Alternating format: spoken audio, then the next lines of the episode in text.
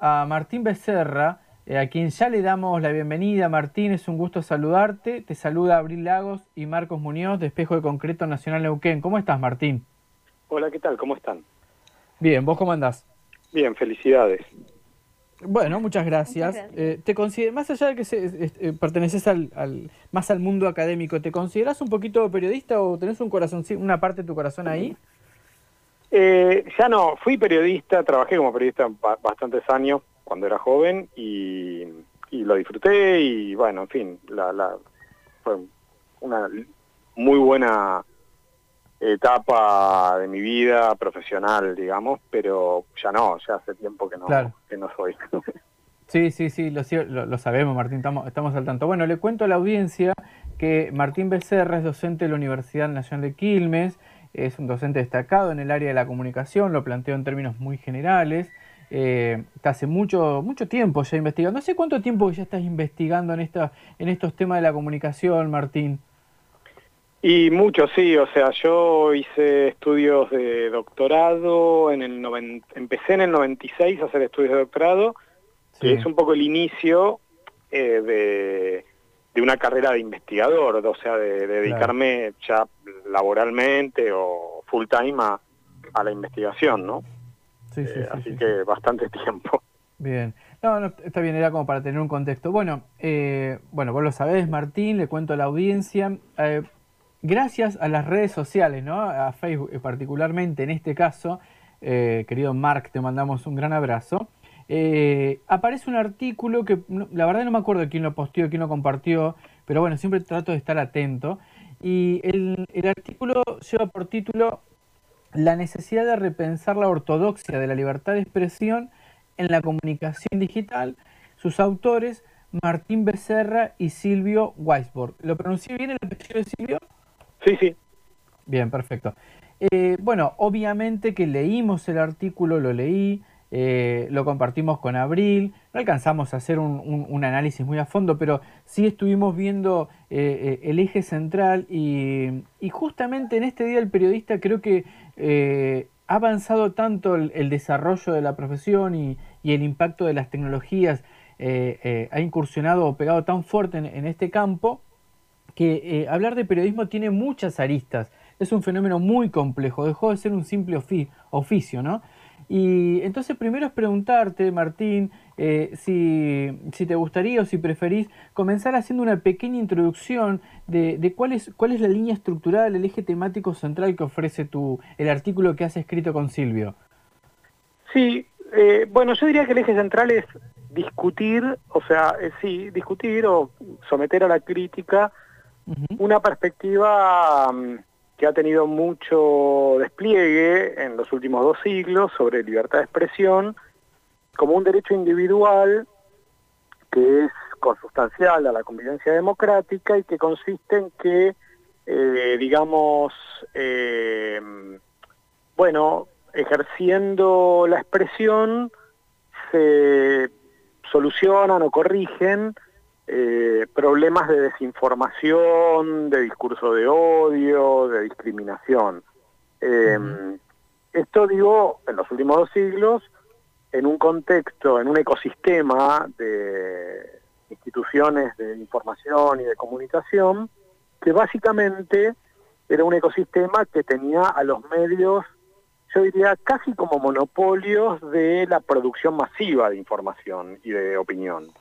Eh, en un contexto, en cambio, de masificación de Internet, de redes sociales digitales, de plataformas digitales, eh, ese monopolio se quiebra, eh, por lo tanto hay, yo diría, una ventaja social en el sentido de que se vence cierta, cierto elitismo que básicamente reposaba en que los medios y los periodistas eran los que en, los hechos, digamos, ponían en circulación información y opinión masivamente, y eso se quebró, y entonces lo que nosotros decimos es la creencia de que el debate robusto va a solucionar problemas de discriminación, de desinformación, de odio, de racismo, es una creencia que no eh, resiste un escrutinio de lo que está sucediendo hoy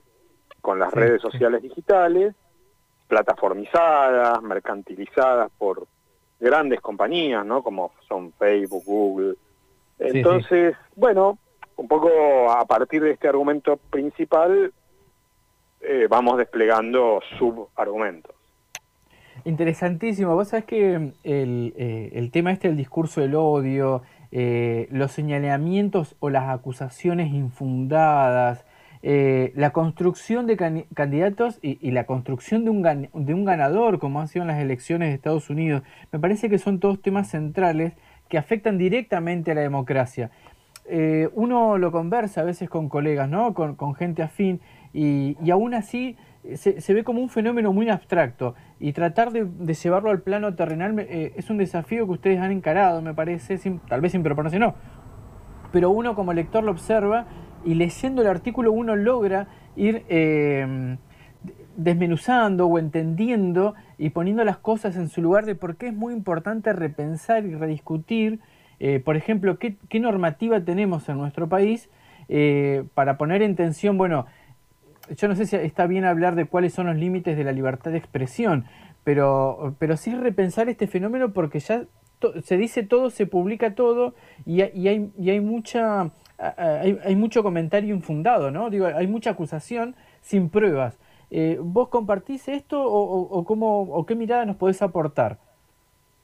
Mira, eh, sí comparto, a ver, comparto incluso una cuestión que que sé que si se recorta malintencionadamente puede sonar mal, pero voy a tratar de, de, expresarme rápidamente. O sea, toda sociedad, desde, desde, la, desde, digamos, de que nos paramos en la sabana africana y nos convertimos en humanos, eh, toda sociedad, todo grupo humano establece límites a la libertad de expresión. Es decir, no es cierto que en cualquier sociedad histórica, te quiero decir. No es cierto que todo pueda ser dicho, eh, porque, digo, en los países democráticos, como por ejemplo el nuestro, eh, donde hay verdaderamente mucha libertad para decir cosas, digo, en televisión se dice tomaba dióxido de cloro, que Shakespeare nació, acaba de morir, o sea, se dicen, se, le dice al presidente que, que tiene suerte de que no lo vayamos a linchar a la Plaza de Mayo, eso se dice en televisión en la Sí, eh, eso, eso ya me parece que, que no, no sé si eso entra dentro de lo que es la libertad de expresión, me parece que eso es un hostigamiento, es otra cosa, sí, Sí, pero te quiero decir, ok, pero, pero lo que voy es, eh, mi, punto era básicamente tomar eso para señalar que la, sociedad argentina es como muy permisiva, muy eh, amplia a la hora de tolerar en su seno discursos que son muy agresivos y, y, antidemocráticos. Fronterizos, claro. Bueno, eso, eso se tolera perfectamente. Entonces, digo, pero en nuestra sociedad, por ejemplo, la pedofilia es un discurso que está prohibido. O sea, no es que todo está permitido. Digo, en los países democráticos hay límites. La pedofilia es un límite, eh, la apología del delito es un límite. Eh, yo creí que era un límite, pero, pero me parece que, voy a tener que revisar mi creencia.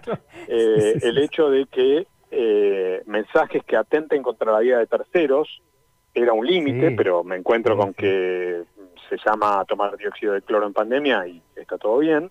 O sea, quiero decir, hay límites. Eh, no, no podemos nombrar en la experiencia histórica de la humanidad ninguna sociedad que no haya puesto límites. La cuestión para mí o para el artículo que escribimos con Silvio, es, es quién define esos límites. Lo define democráticamente la sociedad, en discusiones que llevan mucho tiempo y que no son fáciles, eh, lo tramita a través del Congreso, que es su representación política. ¿Quién lo define? Lo define Max Zuckerberg, o sea, lo define el CEO y el dueño accionista de una compañía que tiene más de 2.400 millones de usuarios en el mundo. ¿Quién decide eso? Bueno, para nosotros, con Silvio, que en el artículo reconocemos que no hay una respuesta simple para estos intríngulis, nunca la hubo en realidad, eh, pero ahora probablemente menos por la masificación de las tecnologías. Para nosotros, el cómo se responde a esta, esta, esta pregunta definirá el carácter o no democrático de las regulaciones que estamos seguros que van a ir apareciendo sobre las limitaciones al discurso en Internet y que ya empezaron a aparecer y nosotros en el discurso, bueno, aportamos muchos ejemplos, desde la propia prohibición de Trump, ¿no? Por parte de Facebook, de Twitter, etcétera. Totalmente. entonces, eh, digo, ¿quién y cómo define esos límites? Nos parece que es una pregunta hoy central, siempre fue una pregunta central, netamente política por otro lado, y apuntamos o aspiramos a que la respuesta de eso sea con más democracia y no con este la, la, policía privada, digamos, con, con, el hecho de investir a, un par de grandes compañías como policía privada de los discursos públicos. Totalmente, Martín, totalmente. En este sentido, esto sería como la, línea editorial, ¿no? Como uno de los, de los subtítulos del artículo. Y, por ejemplo, yo pienso en eh, las personas que niegan la cifra de los 30.000, este, ¿no? El tema democracia, este, estas cuestiones que vienen un poco de la mano también con el límite de la cultura de la cancelación, de lo que se habla tanto en redes sociales. Este, ¿Esto es a lo que te referís con la cuestión privada de, de los límites? Eh, no necesariamente el tema de la negación, del negacionismo, digamos, yo creo que, que mm, en la historia nuestra, en la historia de nuestro país y de muchas otras sociedades, se trata de discursos tremendos, pero, pero que forman parte, eh, digamos, de, del ejercicio de la libertad de expresión, ¿no? Eh, es decir, si, la pregunta fuese, eh, ¿penalizarías a quienes niegan que hubo 30.000 desaparecidos?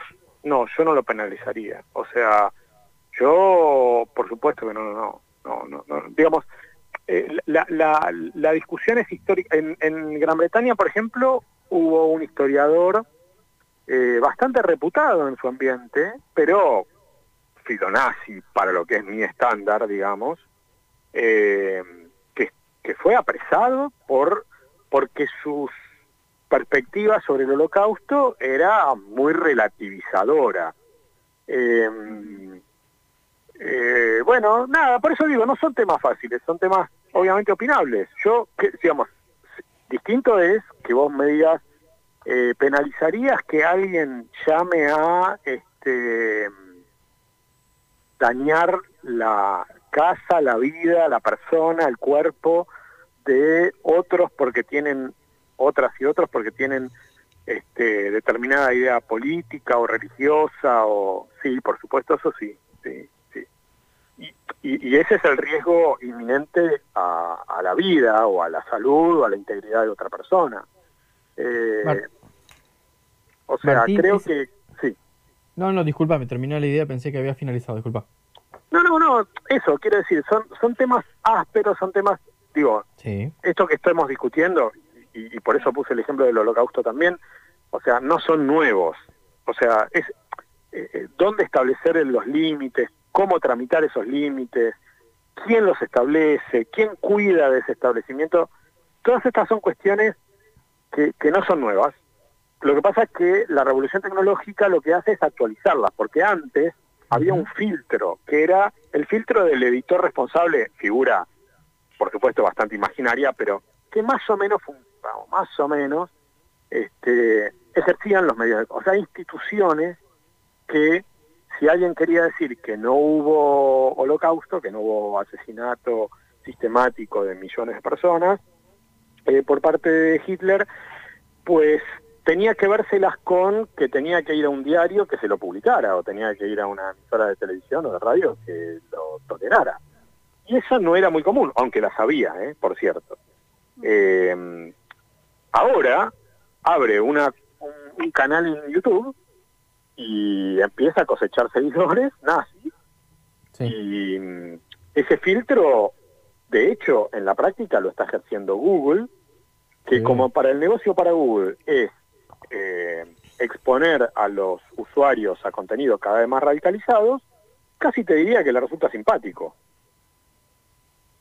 Sí, es muy interesante el, caso de las empresas como Facebook, como Google, Microsoft, eh, Apple, Amazon, eh, bueno, Facebook mismo, cómo, cómo, han dominado y están dominando el, mercado. Pero yendo puntualmente a, esto de, repensar qué es la libertad de expresión hoy, cómo entenderla, si tiene o no límites, ¿vos pensás que en, en nuestro país ¿Están dadas las condiciones para afrontar un debate de estas características en el orden nacional, en el orden parlamentario? Yo creo que esas condiciones hay que crearlas. Si vos me decís, ¿están dadas hoy? Probablemente no. Yo conozco, hablo con asesores de diputadas, diputados de distintos partidos y de distintas provincias. Bueno, el, nivel de comprensión que hay sobre estas cuestiones por ahora es relativamente bajo porque son temas bastante nuevos. Entonces, eh, de todas formas, a favor, digamos, de, las condiciones generales para que este debate se produzca en Argentina, insisto, si yo comparo a la Argentina con otros países, con muchos otros países de América Latina, diría con todos los países de América Latina, tal vez con la excepción de Uruguay nada más. Sí. El, la, la, el espesor y la mm, gimnasia de debate público y de regulaciones garantistas que hay sobre los derechos ciudadanos en la Argentina es inusual. Incluso es inusual viendo la historia argentina hasta 1983. Desde 1983 hasta ahora, la sociedad argentina, con distintos gobiernos, no siempre de manera armónica, logró consolidar. Digo, la constitución nuestra del año 94 es bastante garantista en este sentido, reconoce la Convención Americana de Derechos Humanos, o sea, digo, hay avances. Obviamente, esas son condiciones marco pero después está en el ánimo de eh, diputados y diputadas y sobre todo de lo que yo pienso que es condición sine qua non, que es una sociedad que empiece a, a, entender de estas cuestiones, a entender y a, comprometerse con estas cuestiones, cosa que no es fácil, que hoy no existe todavía. No, aparte eh, eh, es muy interesante el, el, artículo, lo que vos comentás, eh, es cierto que hoy el, presente está, el tema de COVID, el tema de pandemia nos ha cruzado a todos y obviamente que ha llevado la atención hacia otro rumbo.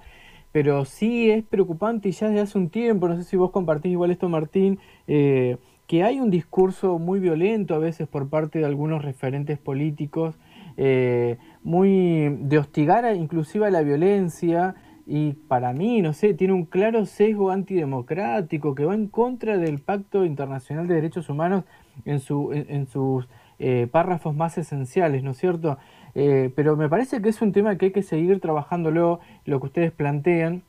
Y nosotros lo hemos venido abordando en este espacio con, con, distintos eh, entrevistados o entrevistadas, ¿viste? Pero em, quería contarte esto porque es, cuando leí el artículo de ustedes eh, me río en el buen sentido, porque es como que me veía reflejado en un montón de, de, preguntas, estas que haces al final, que me gustaría leer, lo que dice, ¿qué hacen y deberían hacer las democracias con el discurso antidemocrático radical y con las campañas de desinformación que deliberadamente promueven el odio, la discriminación y que atentan contra la salud y la vida? La verdad, esa pregunta, hay, hay, hay un par más, se las cuento a nuestra audiencia, después lo podemos compartir el artículo.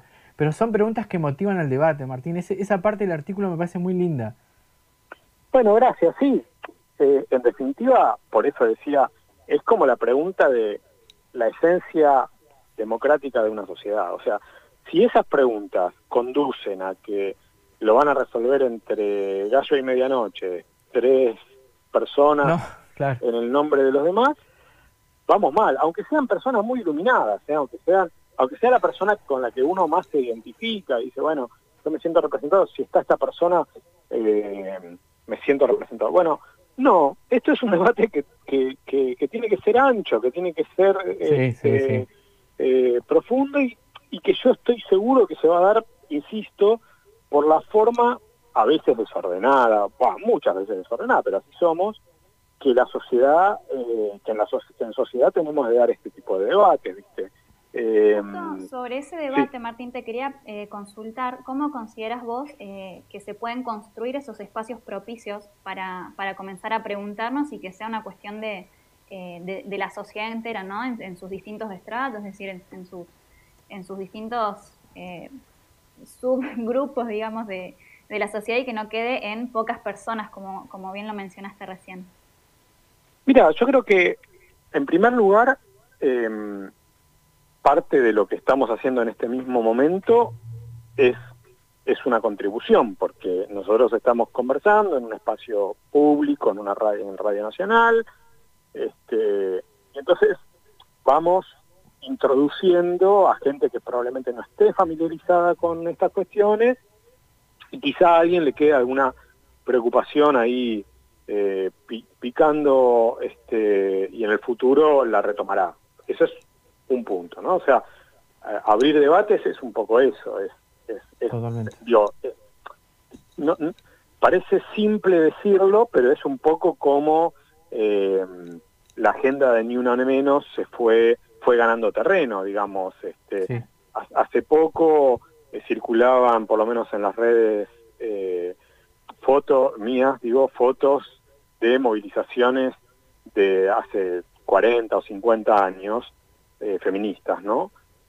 bueno, de, pocas mujeres, era un reclamo relativamente minoritario en ese momento, pero esto es la gota que orada la piedra, es decir, es eh, trabajar para crear conciencia con el compromiso de que hay una agenda que no puede ser postergada en una sociedad democrática, eh, o cómo fue mismo la agenda de los derechos humanos en Argentina, de memoria, verdad y justicia, o sea, son, son temas que al principio no, no son compartidos por la mayoría de la sociedad.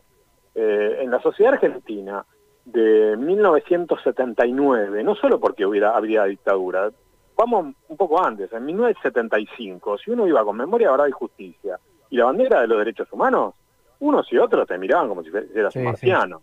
No, no, era un eh, clima de época para charlar eso, exactamente. No, ciertamente, por eso hay un libro precioso de Eliseo Verón que se llama Perón o Muerte, que decía, bueno, esta cocina era posible en 1972. Eh, en 1983 vos pintabas pero no muerte y la verdad no, no daba, o sea, la sociedad no, estaba para celebrar la muerte de nadie. Eh, bueno, de hecho, al, candidato del PJ le costó la, presidencia, ahora se me fue el nombre, vos capaz te acuerdes, cuando quema el cajón. En... Sí, bueno, Herminio Iglesias y vos. Herminio Iglesias, exactamente. Sí, sí.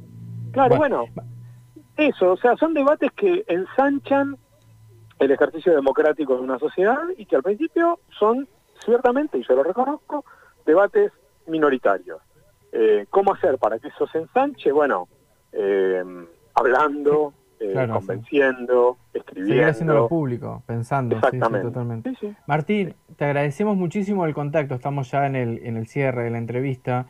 agradecerte a vos y a Silvio por, por el tiempo y decirte que vamos a seguir dialogando sobre esto probablemente en el futuro. Bueno, muchas gracias.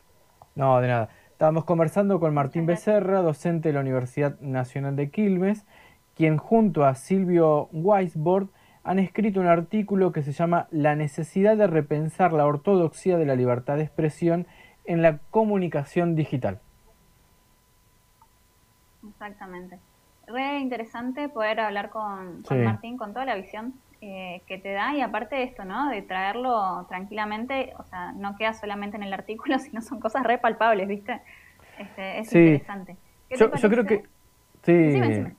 Este, no, que yo creo que eh, una de las eh, de esta de, las razones que llevan a, traer esta entrevista tiene que ver, al menos como lo, observo yo, que la práctica del periodismo hoy a veces está cruzada por discursos muy románticos y, y, mostrar que hay grandes empresas que condicionan y estructuran el trabajo de los trabajadores de prensa, por decirlo así, eh, que condicionan a la democracia más allá del trabajo del trabajador de prensa, eh, es muy importante hacerlo visible. Lo que pasa es que Google, Microsoft, Amazon, eh, Facebook, si bien están, pero al mismo tiempo es como que cuesta materializarlos, ¿viste? Porque sí, hemos visto el rostro de Mark Zuckerberg, pero es como muy lejano y sin embargo sus líneas de acción han condicionado hasta el propio gobierno de Estados Unidos en la, en la elección de Trump. Recordemos que Trump no gana gana, gana por este, una estrategia comunicacional amparada en estas grandes empresas. Eh, a esto iba, y que, y que construyen y defenestran gente de manera gratuita, porque estas redes, como daba el ejemplo Martín, que nosotros lo sabemos, cualquiera agarra un Instagram, YouTube, eh, Face o lo que sea, dice lo que sea, publica lo que sea, distorsiona fotos, genera informaciones falsas, y eso rápidamente se viraliza y pocos lo chequean, ¿no? Y, ese es el contraste con el trabajador de, prensa. Súper claro. ¿Cómo? Sí, sí, el, el ejemplo del dióxido de carbono fue súper, de dióxido de cloro, eh, fue súper claro. Este, por esto, por eso, lástima que nos quedamos sin tiempo, ¿no? Pero eh, hablar desde, desde el punto de vista de, de, uno como, o de una como usuario o usuaria de sea Twitter, Instagram, Facebook, ¿no? Este, y también repensar qué, qué cómo nos posicionamos, ¿no? Ante eso. Eh, es, un, es un ejercicio súper interesante el que, el que proponen Martín Silvio.